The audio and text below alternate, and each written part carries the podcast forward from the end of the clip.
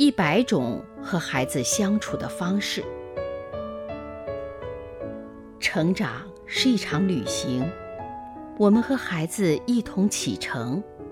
大家好，我是王宇。不管是最好的管。珍妮工作出色，人也漂亮，所以她对自己的孩子要求也格外严格。孩子还在襁褓中的时候，珍妮就给他读唐诗、英语。他儿子也表现得特别聪明伶俐。幼儿园做智商测验，他儿子全院第一名。珍妮呢，把所有的心思都花在了教孩子上。如果儿子一件事犯了三次以上，每犯一次就打一下手背。比如打翻了饭碗，见了阿姨没问好，单词没记住等等。珍妮相信，在这样的要求下，他一定会教育出一个小神童。刚上小学的时候，儿子还是班里的前三名的学生，可到小学毕业时，竟成了倒数第三名。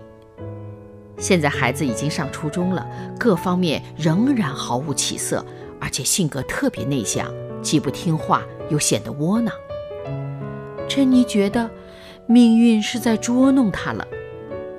她向朋友倾诉：“哎，问题到底出在哪儿呢？”“哼，问题呀，就出在你对孩子管得太严。”“管得太严？”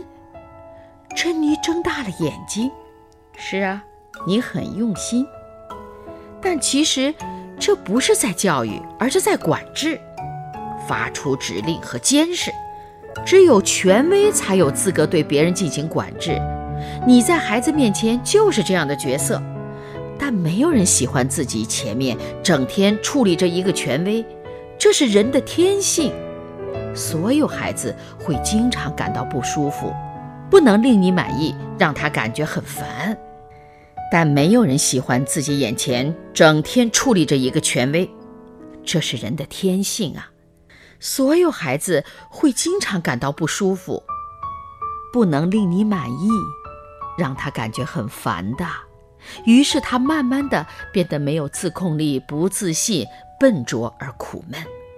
珍妮是个明白人，一听就知道了，这种感觉不是他心里不想摆脱。而是他没有能力摆脱，那怎么办呢？朋友想了想说：“治疗的方法其实就是不管。”珍妮听进去了，她开始学习对孩子放开手。果然，儿子的情况渐渐好了起来。孩子有正常的成长秩序，而教育要尊重孩子的感受。有的时候，不管才是最好的管。